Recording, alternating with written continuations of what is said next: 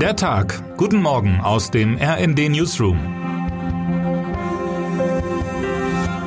Es ist Montag, der 23. Januar. Es ist ein absurder Ablauf. Am frühen Sonntagabend treten Bundeskanzler Olaf Scholz und Frankreichs Präsident Emmanuel Macron im Zuge der Feierlichkeiten zum 60. Jubiläum des Élysée-Vertrags gemeinsam vor die Presse und beschwören ihre deutsch-französische Freundschaft in der Pariser Sorbonne-Universität. Trotz der Schwierigkeiten in den vergangenen Monaten ziehen die Politiker ein positives Fazit und betonen die Verbundenheit ihrer Nation.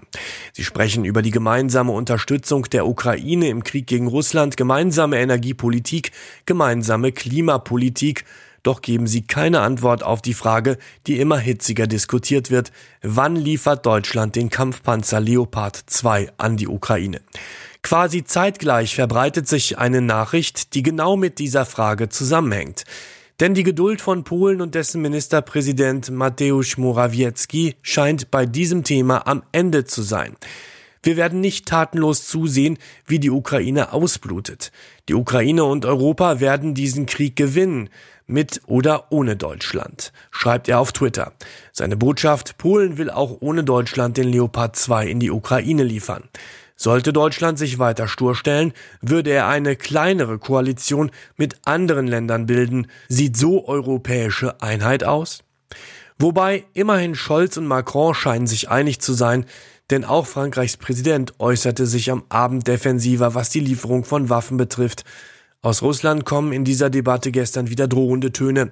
Der Kreml, diesmal in Person von Parlamentschef Vyacheslav Volodin, zieht die nächste rote Linie. Die Lieferung von Angriffswaffen an das Kiewer Regime führt zu einer globalen Katastrophe. Auch der Einsatz von Atomwaffen, so die Botschaft, stehe wieder zur Diskussion, wenn die Ukraine mithilfe westlicher Panzer versuchte, von Russland besetzte Gebiete zurückzuerobern. Wieder ein Mass-Shooting in den USA.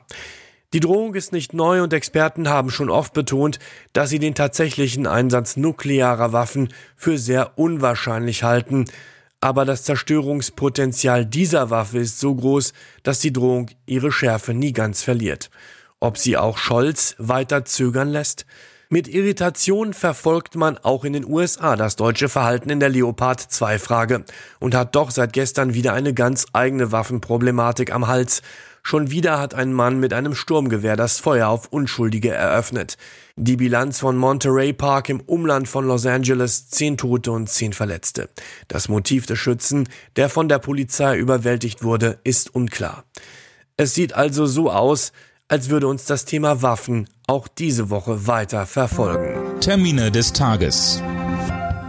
NATO. Das Verteidigungsbündnis verstärkt seine Ostflanke und verlegt Patriot-Flugabwehrraketenstaffeln nach Polen. Brüssel. Die Außenministerinnen und Minister der EU-Staaten treffen sich heute, um unter anderem über Russlands Angriffskrieg zu sprechen. Berlin. Die internationale Grüne Woche wird heute offiziell eröffnet. Im Laufe des Tages stellt der Bundesagrarminister auch das Brot des Jahres vor. Wer heute wichtig wird.